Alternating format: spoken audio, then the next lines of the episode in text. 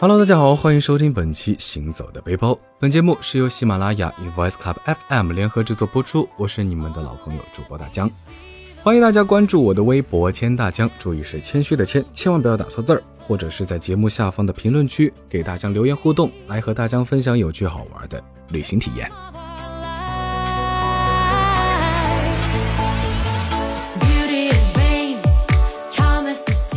那前不久举办的如火如荼的雅加达亚运会也是落下了帷幕。嗯，说实话，大家一开始啊是没有怎么关注这次赛事，只是在微博上呢看着咱们中国代表团的奖牌数不断的在增加呀，而且一次偶然调到了体育频道，正好看见咱们女足姑娘们在场上的飒爽英姿，不禁又让人回想起当年我们中国的铿锵玫瑰征战女足世界杯的场景。不过，虽然很遗憾，这次女足姑娘们最终在决赛里惜败给了日本队，取得了亚军。但是，嗯，大家相信中国足球，无论是男足还是女足，还是有希望的。当然，可能是女足更有希望。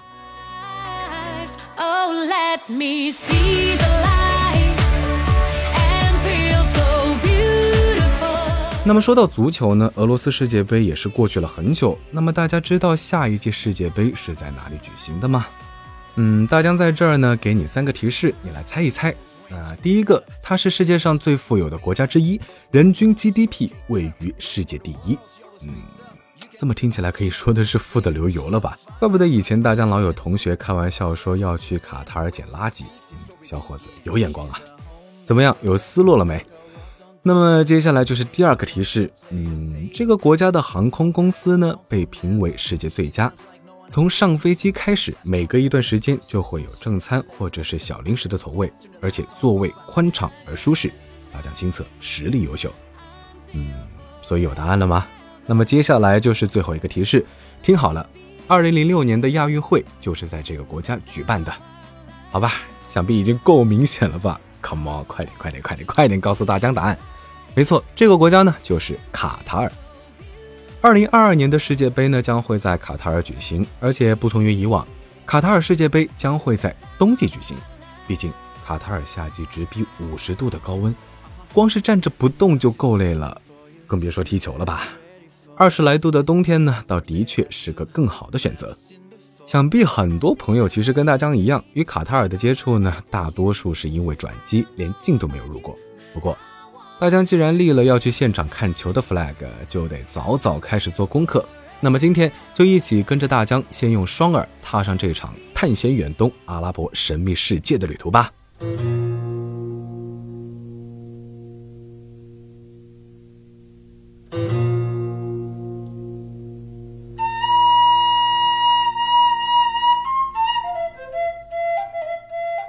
首先呢，是一条最基本而且非常实用的信息。目前呢，中国公民是可以持有效的中国外交、公务、公务普通和普通护照，在卡塔尔停留不超过三十天，就可以免办签证。在北京首都机场以及上海浦东机场呢，都有班机直飞多哈。从多哈的机场出来，道路两旁都是淡雅的建筑群，大概是因为地广人稀呢，那这些建筑显得十分的疏朗，大多数都是低矮豪华的别墅结构。而且为了避免吸收更多的热量，建筑的颜色都非常的浅，或者是白色，或者是淡黄色。那装饰精细，但是不显得复杂。机场到市中心呢是一段人工填海的沙漠道路，不到半小时的车程就能隐约的看见林立的高楼。嗯，说实话，你看到那个高楼的场景呢，就会好像是沙漠中的海市蜃楼一样。但是海滨大道的存在会让你完全的忘记，这是一座在沙漠上建起的国家。滨海路是多哈，甚至是整个中东最亮丽的滨海景观大道，总长约七公里。沙漠大道旁呢，时而能看到绿地、鲜花和椰枣树。这些我们看似平常的景观，对于干旱少雨的海湾地区来说呢，却是极其极其极其奢侈的人造风景。据说一棵树每年的维护费就高达五千美元。哎，好吧，果真有钱，连植物都是满满的金钱的味道。沿途现代化的建筑呢，竞相伫立，外交部、内政部、中央银行等许多政府机构大厦呢，都沿大道而建。卡塔尔埃米尔宫也坐落在海滨大道的一侧。那最惹人注目的呢，就要数喜来登酒店了。当年中国代表团就是在这座酒店签订下加入世贸组织的协定。在多哈，如果天气好的话呢，不妨沿着滨海路慢慢的散步。那对面的城市天际线尽收眼底，就是采集珍珠的渔船和现代的快艇呢，在海面上交错行驶，会让你恍惚中有一种在一千零一夜的梦中的感觉。那沿着海岸线一路走，多哈主要的景点基本上就是尽收眼底。喜来登和对岸人工岛上的伊斯兰博物馆呢，就像两个相遥望的分界点。伊斯兰博物馆外面的步道是最方便到达的，也是取景最容易的地方。当然了，伊斯兰博物馆本身又怎么能够错过呢？伊斯兰博物馆是被称为建筑大师贝聿铭的封山之作，这也是很多游客慕名而来的原因。它占地四点五万平方米，是迄今为止最全面的以伊斯兰艺术为主题的博物馆。用白色石灰石堆叠而成的艺术馆，简洁的几何结构呢，倒映在蔚蓝的海面上。中庭偌大的银色穹顶之下，一百五十英尺高的玻璃幕墙装饰着四壁。但是最神奇的是，无论从哪个方位观看博物馆，都能看到一位典型的伊斯兰女性裹着头巾的神秘面容。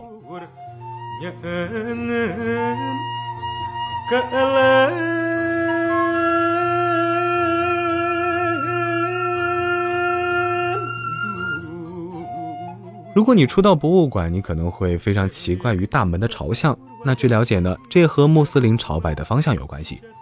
走过长长的步道，进入博物馆的瞬间，你可能会跟大江一样被这独特的阿拉伯式装饰所震撼。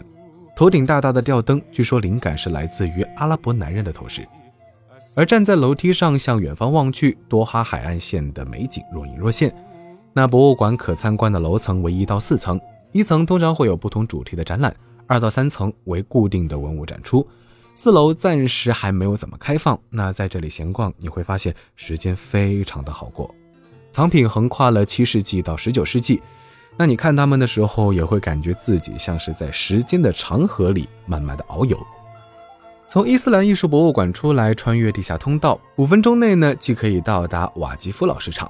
瓦吉夫老市场是卡塔尔最著名的市集之一，至今已有上百年的历史。而且至今还保留着旧时独轮送货小车的传统。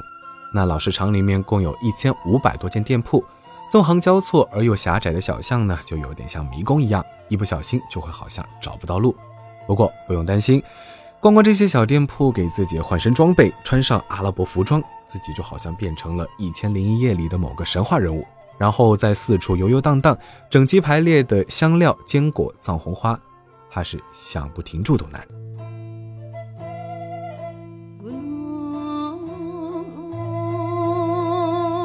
那等到了夜幕降临，华灯初上，古老的阿拉伯集市里呢，显得更加热闹起来。不少人会选择坐在路边抽一壶水烟，吞吐之间仿佛忘掉了一切。说起水烟，这也是阿拉伯人特有的一种习惯，它是用烟草和蜂蜜或者是水果制成，并且用水烟袋吸食。即使是不吸烟的人呢，也可以选上一壶水果味的长烟体验一下。最受欢迎的大概就是薄荷味和各类的水果味，但是。还是要提醒一句，水烟类似于香烟，也是会对身体产生一定伤害，所以呢，浅尝即止，千万不要上瘾。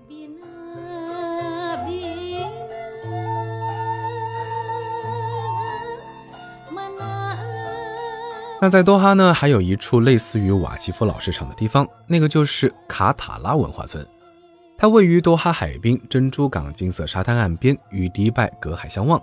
卡塔拉是卡塔尔已知最早的称谓。那里面集中着各色餐厅、咖啡厅、手工艺品集市，当然啦，也少不了贩卖食物的小推车。如果你喜欢艺术，可以到晚上去开放式的环形剧场，那里雕刻着穆斯林传统线条，有着古希腊环形剧场的自然声场，无需电声就能够很好的演出。你可以提前在官网上查询到具体的演出信息，然后 pick 一场自己最感兴趣的看。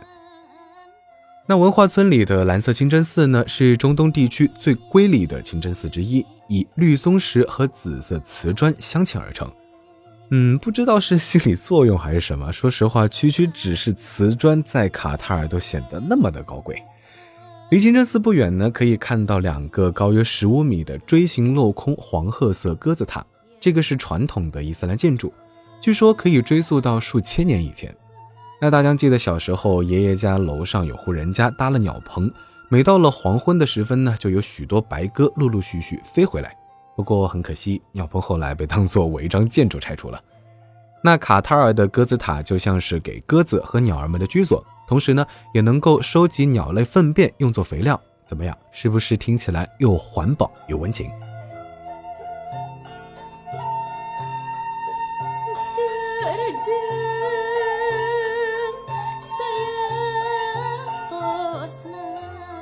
好啦，说了这么多，不知道有没有人想和大江一起相约四年后共赴一场冬季世界杯之旅呢？嗯，什么？听上去还不够带劲？行吧，下期等着大江，保证让你听完巴不得现在立刻马上 right now 就地取飞去到卡塔尔，信不信由你。下周见，别割我。好了，我是大江，欢迎大家关注我的微博“钱大江”，谦虚的谦，或者是在节目下方的评论区给大家留言，来和大江分享有趣好玩的旅行体验。我们下期再见，拜了个拜。